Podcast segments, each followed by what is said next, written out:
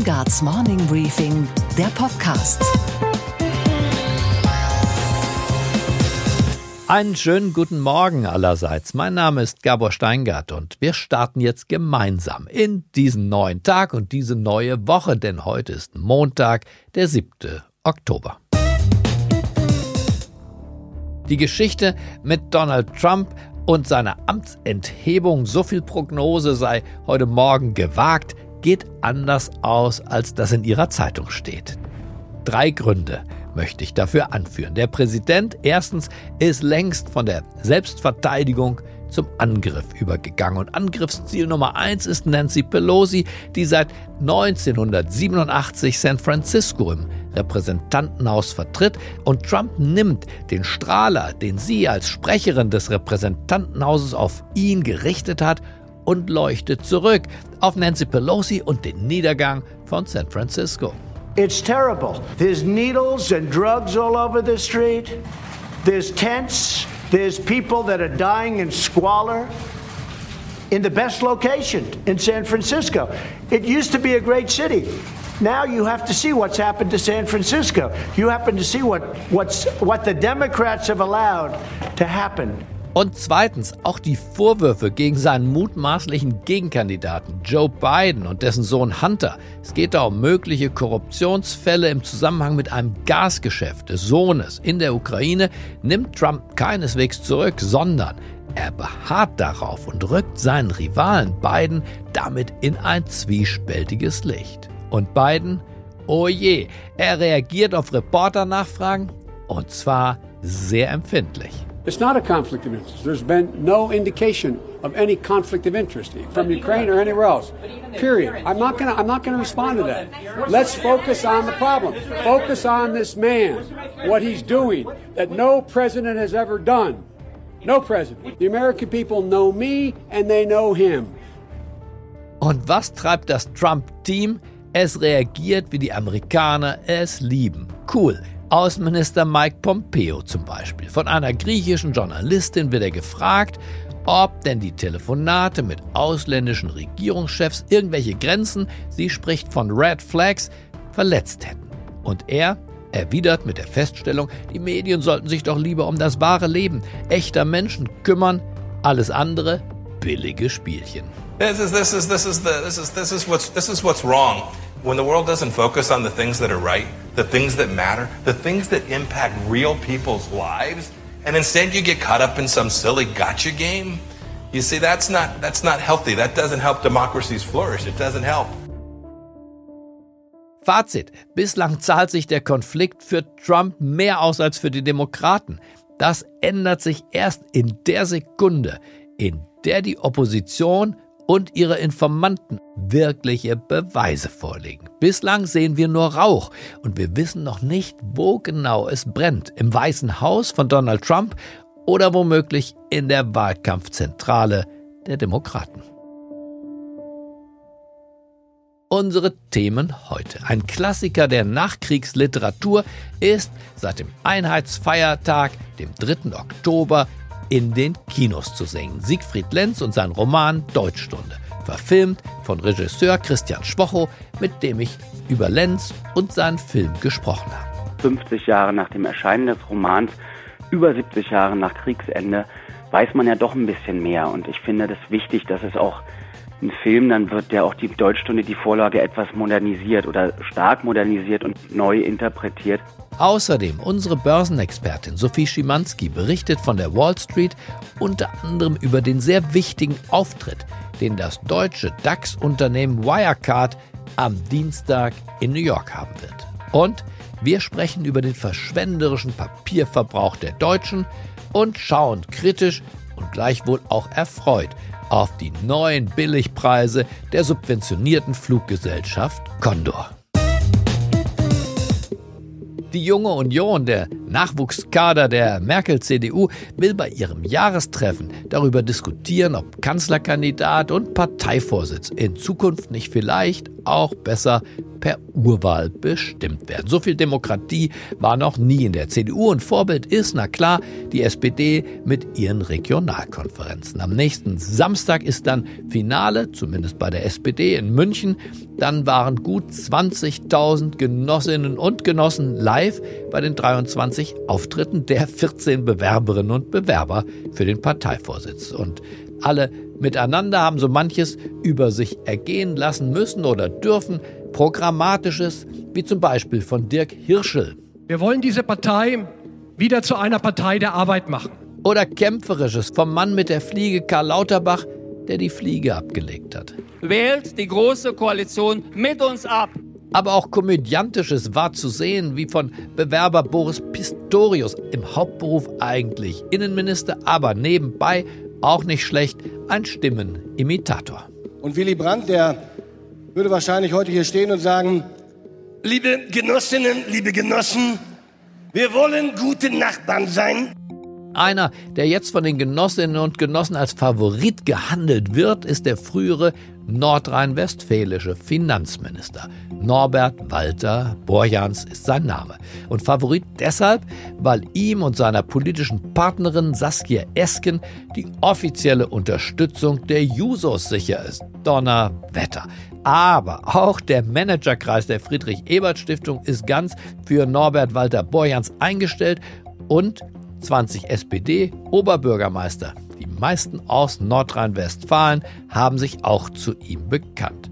Aber nach gestern Abend fragt man sich, warum eigentlich? Im Bericht aus Berlin gab es ein Interview mit dem Kandidaten und von einem Geheimfavoriten auf den Parteivorsitz und damit für die Nachfolge von Willy Brandt, Gerhard Schröder und anderen hätte man sich vielleicht doch klare Aussagen gewünscht, zum Beispiel zur Digitalisierung und ihrer Folge für die Arbeitswelt. Und daraus wird sich dann vermutlich ergeben, dass wir äh, auf der einen Seite mehr Arbeitsplätze oder mehr Arbeit einbüßen, als wir an der anderen Seite äh, neu aufstellen. Und deswegen muss man dann darüber reden. Aber es macht jetzt keinen Sinn zu sagen, das sind dann statt 35 Stunden 30 oder statt 40 35. Das wird man dann sehen. Dann kam die Sprache auch auf diesen Punkt. Eine Mehrheit der Arbeitnehmer sei gestresst und müsste entlastet werden, und zwar bei vollem Lohnausgleich. Der Moderator wollte Konkretes von Borjans hören. Nein, das kann ich nicht, das will ich auch gar nicht. Und dann wieder nur Allgemeinplätze.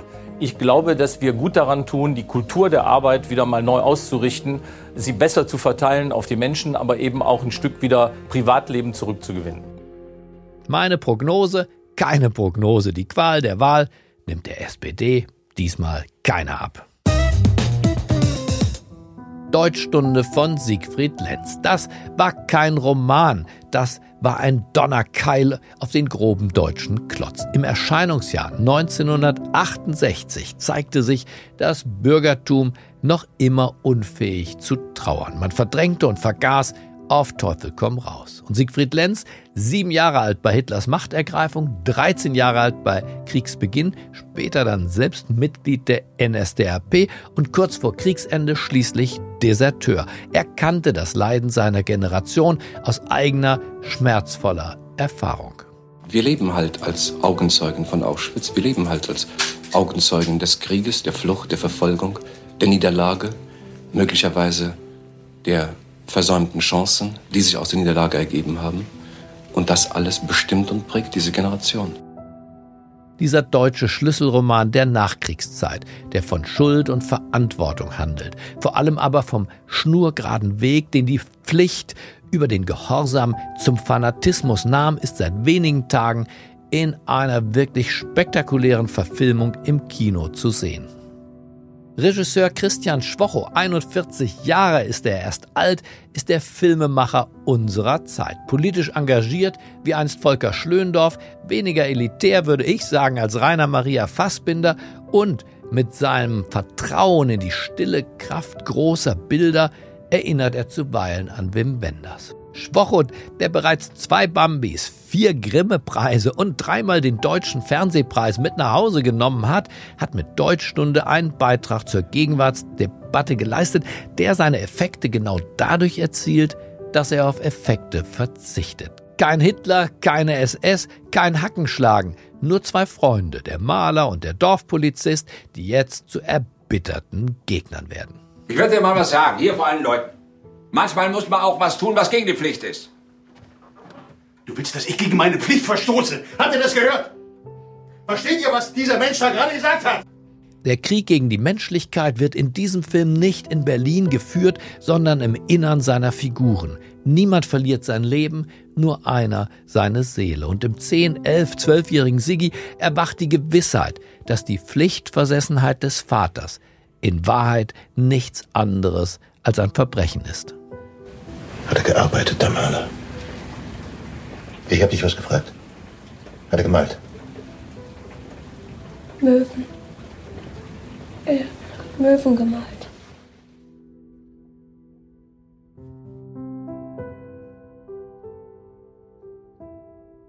Im Morning Briefing Podcast spreche ich jetzt mit Christian Schwocho, der gerade mit seinem Filmteam auf Premierentour in Zürich ist und wir sprechen über seine Erzählkunst, über seine dramaturgischen Kniffe und sein Leiden an der Gegenwart. Hallo, hier spricht Christian Schwocho. Ja, Gabor Steingart hier. Einen schönen guten Morgen, Christian Schwocho in Zürich. Guten Morgen, guten Morgen. Das Buch von Siegfried Lenz, Deutschstunde, für mich noch Pflichtlektüre in der Schule, das ist erschienen und zwar zehn Jahre bevor Sie das Licht der Welt erblickt haben. Deswegen meine erste Frage, Herr Schwacho. Wie kommt ein Nachgeborener, ein Mensch aus Ostdeutschland noch dazu, auf diesen düsteren Stoff? Wie haben Sie Ihren Weg zu Siegfried Lenz gefunden? Also ich habe immer viel gelesen. Ich bin nicht damit in der Schule in Berührung gekommen sondern so ganz aus freien Stücken, völlig ohne Kontext und ja, war ziemlich beeindruckt, vor allem von der universellen Kraft, wie man über das Leben in einer Diktatur, das Leben im Faschismus erzählt, mit ganz neuen anderen Bildern, nämlich ohne aufmarschierende Wehrmacht, ohne Hakenkreuzfahren. Das kommt ja alles nicht vor bei Lenz. Und hier war so eine ganz eigene Eindringlichkeit. Und da war damals schon der Gedanke, obwohl ich Filmstudent erst war, das könnte ein Kinofilm von mir werden. Auch Ihr Film kommt ja tatsächlich ohne Goebbels, ohne Hitler, aber auch ohne Hakenkreuz aus. Also Sie verzichten auf diesen historischen, ich sag mal auch, auch Klamauk zum Teil ja heute, den das Kino manchmal glaubt brauchen zu können, um Aufmerksamkeit zu erheischen. Sie arbeiten viel mit der Landschaft und mit den Menschen. Ja, Lenz hat schon ganz eigene Metaphern geschaffen bei Jens gibt es Ebbe und Flut, wo das Wasser zuerst ganz langsam in Furchen, in Zwischenräume, im Watt hineinfließt und dann immer größer wird, immer größer, bis es wirklich eine ganz unheimliche Kraft auch entwickelt. Das sind die Metaphern, die es bei Lenz gibt und so ist dieser Film ein Film, wo die Natur wirklich wie eine Hauptfigur geworden ist. Und da habe ich genau auch Lenz wiederentdeckt, von dem mir Sätze einfach in Erinnerung sind. Der Wind saß im Ofen und paffte uns das Haus voll. All diese Naturereignisse, die er in kleinen Szenen beschreibt, finde ich auch in ihrem Film wieder. Sigi, geh nach Hause. Sigi!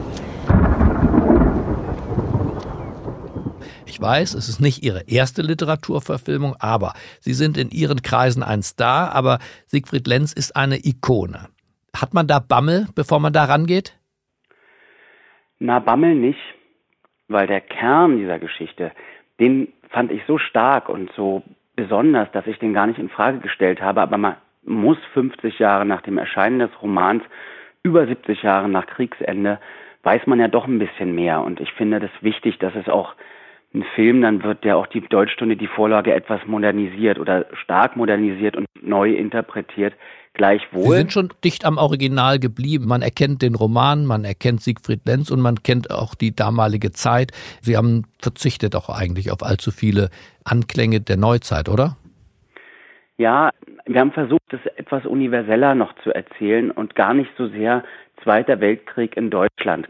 Und das wird sicherlich auch nicht jedem gefallen, weil sie nach Respekt vor der Vorlage mhm. äh, fragten, weil ich schon auch gemerkt habe im Laufe der Zeit, der Roman ist für viele Menschen in Deutschland so wichtig, der gehört so sehr zu ihnen und zu ihrer Familie.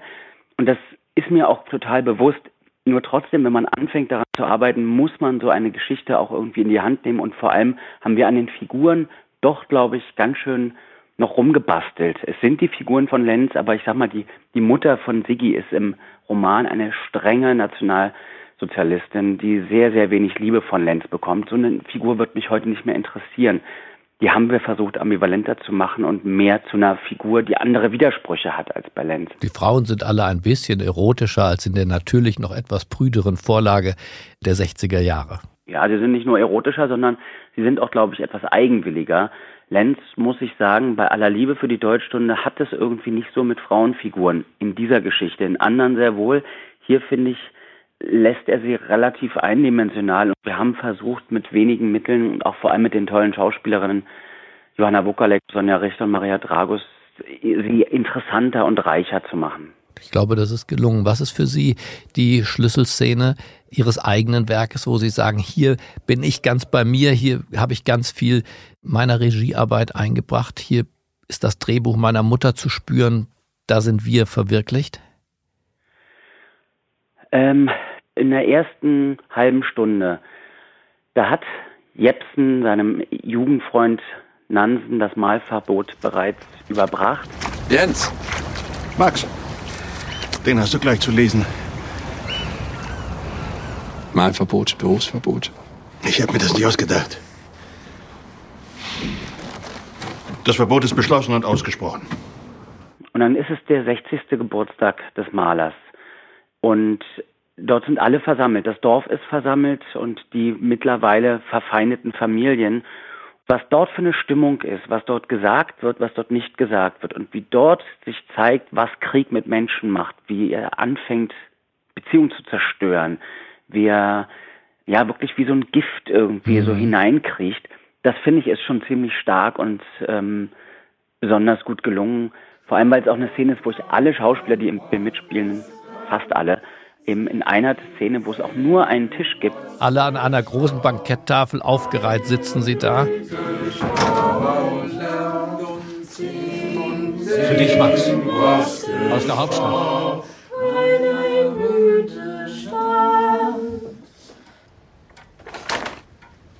Gemäß dem Gesetz über die Einziehung von Erzeugnissen entarteter Kunst teilen wir Ihnen mit, dass alle Bilder der letzten fünf Jahre beschlagnahmt werden. Du singst hier mit uns und hast das gewusst. Ich tu nur meine Pflicht. Und wenn sie dir befehlen, mich umzubringen, dann tust du das auch. Kannst du nicht mit mir reden?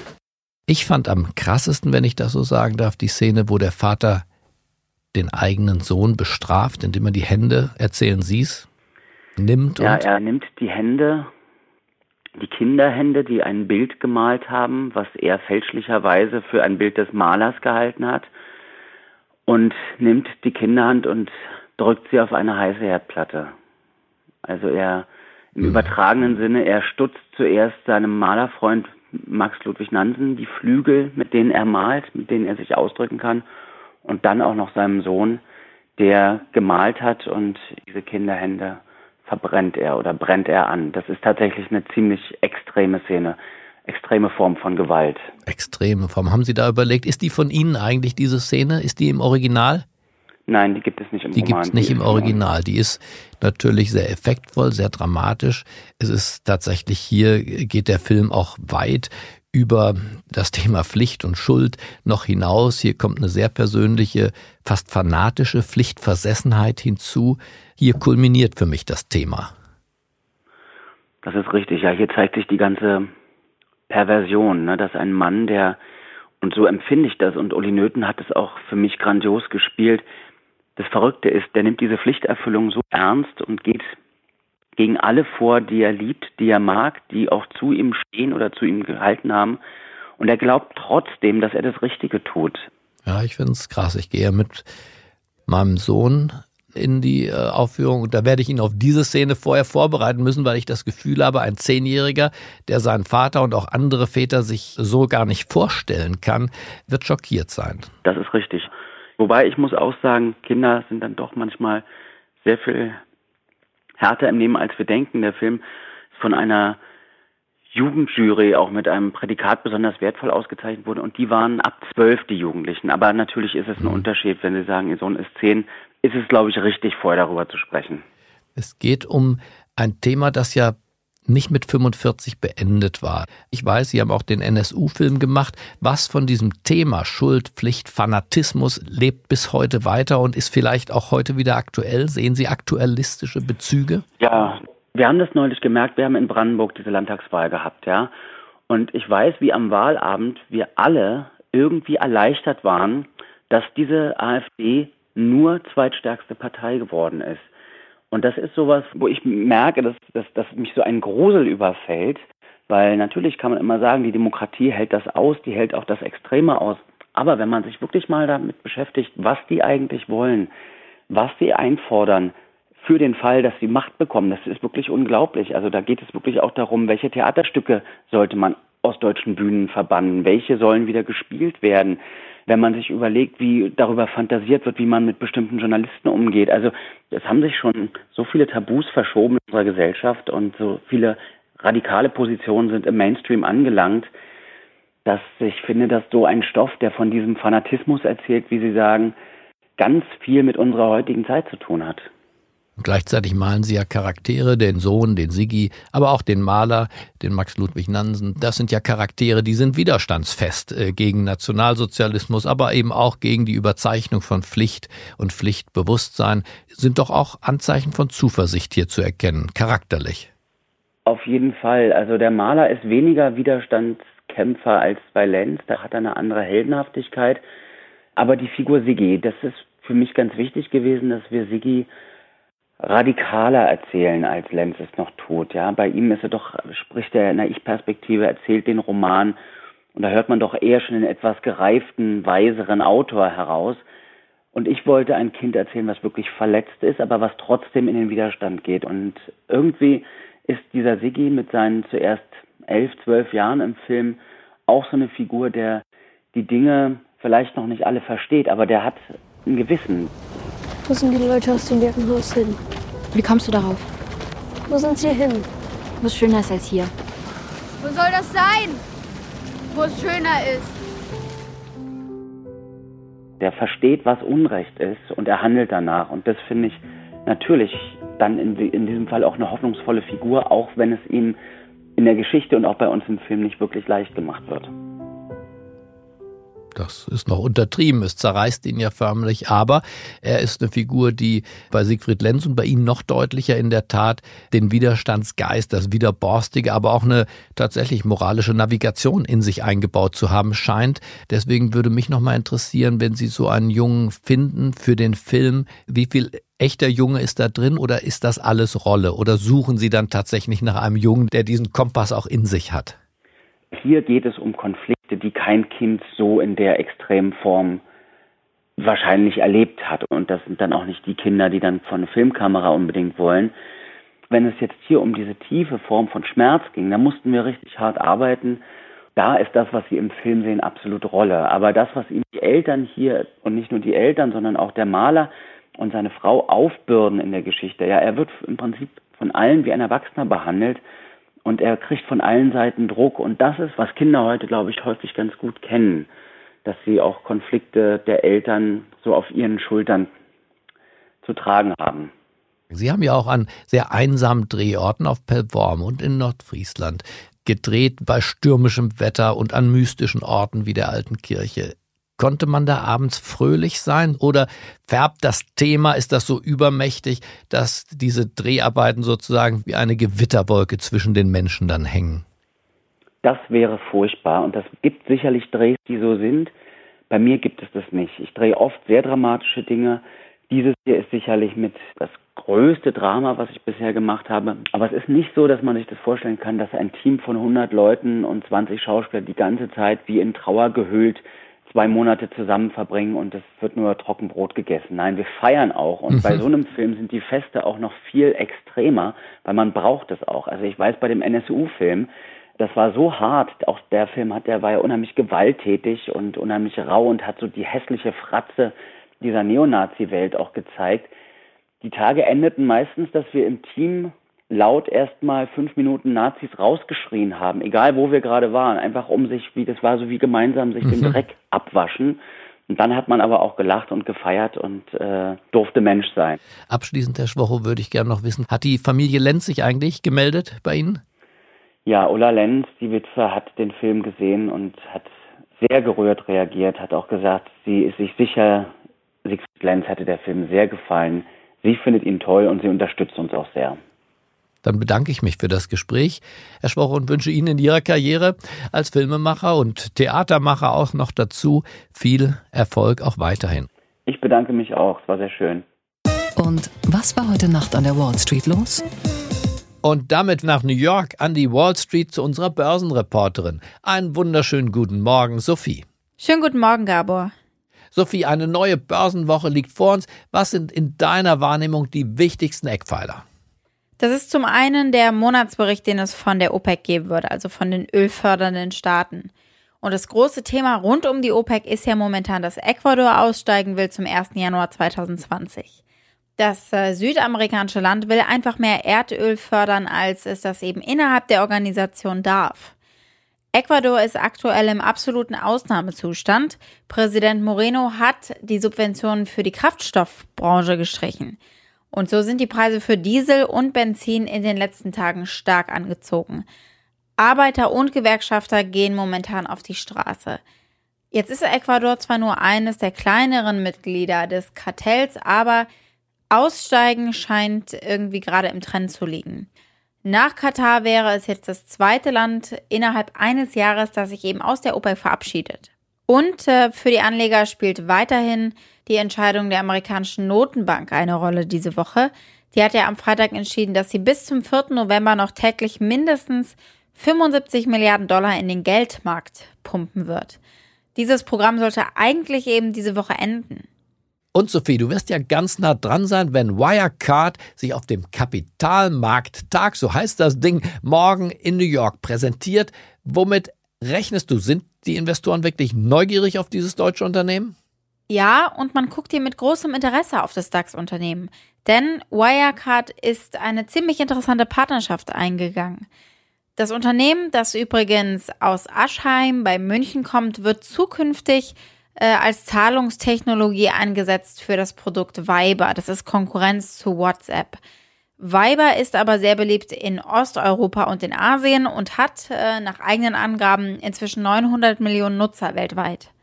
Wirecard CEO Markus Braun gibt sich sehr selbstbewusst und äh, tritt fast angriffslustig auf mit Blick auf die Konkurrenz. Yes, we are all big in a still very small market. Only 1 to 2% of global transactions really run fully digital today. So uh, I definitely would say it's not about, let's say, so much looking at competition, but very much looking at innovations. Und bei der Aktie könnte es jetzt äh, ordentlich Luft nach oben geben.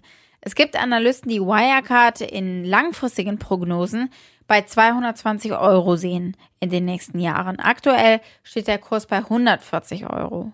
Und was, Gabor, geht eigentlich gar nicht?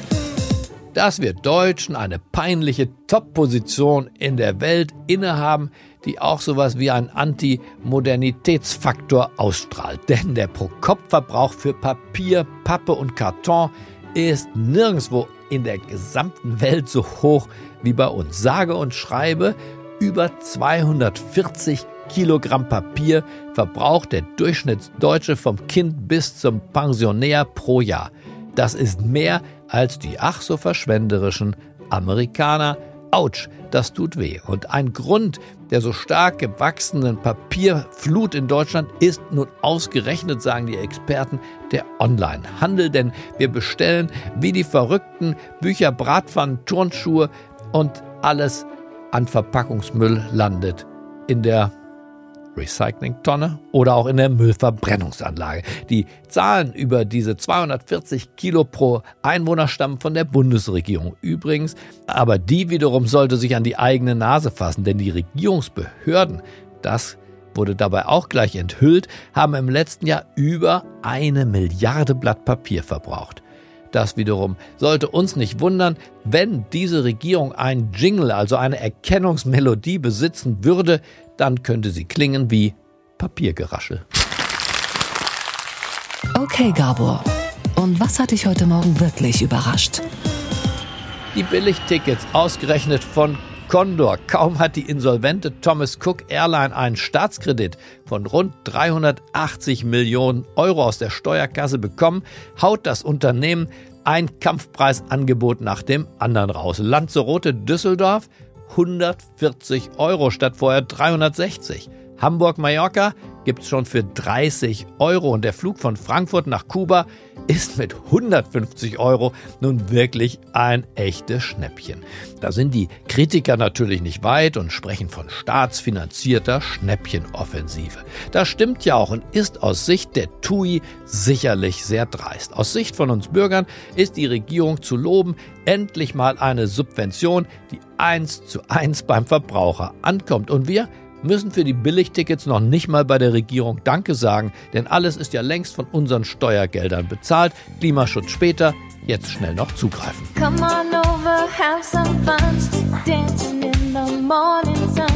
Look into the bright blue sky, come and let your spirit fly. Ich wünsche Ihnen einen fröhlichen Start in diese neue, herbstlich anmutende Woche. Bleiben Sie mir gewogen, es grüßt Sie auf das Herzlichste. Ihr Gabor Steingart.